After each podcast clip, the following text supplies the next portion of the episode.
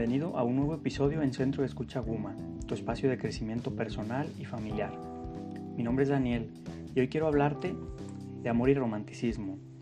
El amor puede tener muchísimas definiciones, pero en términos generales se puede decir que es un sentimiento intenso hacia otra persona donde se busca darle sentido a la existencia propia y compartirla con la persona a la que amas, para que así tú mismo puedas completarte. Se habla de completud ya que el ser humano experimenta una carencia o sentido de que algo le falta a lo largo de su existencia y entonces deposita este sentimiento en otra persona, es decir, a la que amas.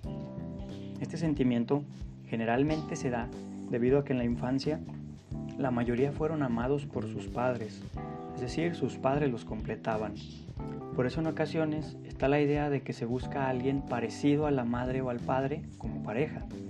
Cuando de infante no se sintió esta completud de parte de los padres, se suele buscar a alguien contrario a quienes fueron ellos.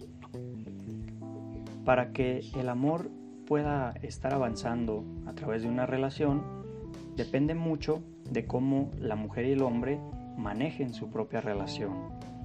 Es decir, para manejarla mejor, primero hay que conocerla lo suficiente.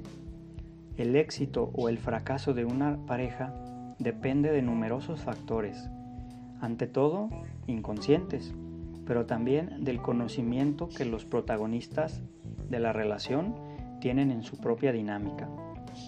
Todo sentimiento amoroso evoluciona y madura con el pasar de los años. El amor es muy diferente según estemos en el principio de la relación, en el medio o en el final.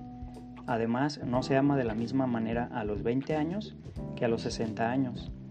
Al principio lo que domina es la exaltación de estar juntos y el deseo de realizar proyectos en común. Luego son necesarios reajustes y redescubrimos al amado bajo un rostro nuevo, en una realidad nueva. Así es como cambia la manera de amar.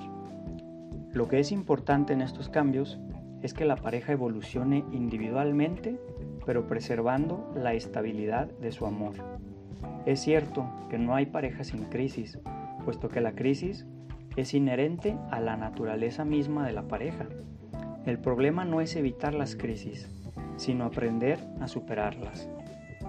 Por otro lado, se encuentra la parte de que el amor es un eterno misterio, o algo así se le podría definir, ya que cada persona encuentra a su amado de una manera en la que no puede describirlo, de una manera en la que en ocasiones no alcanzan las palabras para poderle decir todo lo que sientes. El amado es la persona que hace surgir en nosotros lo mejor de nosotros mismos y es por eso que queremos de alguna forma devolvérselo. Por otro lado se encuentra el romanticismo.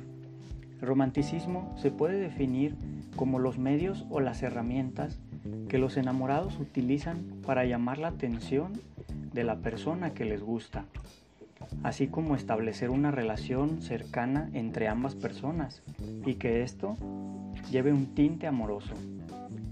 En otras palabras, son las señales particulares de cada cultura y en cada sociedad que tienen un significado con una importancia para poder establecer y mantener dichas relaciones.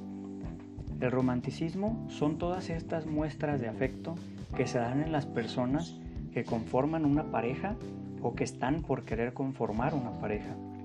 Es, es hacerle saber a ella que le importas, es tener detalles para que sepa que la tienes constantemente en tu pensamiento y que la conoces.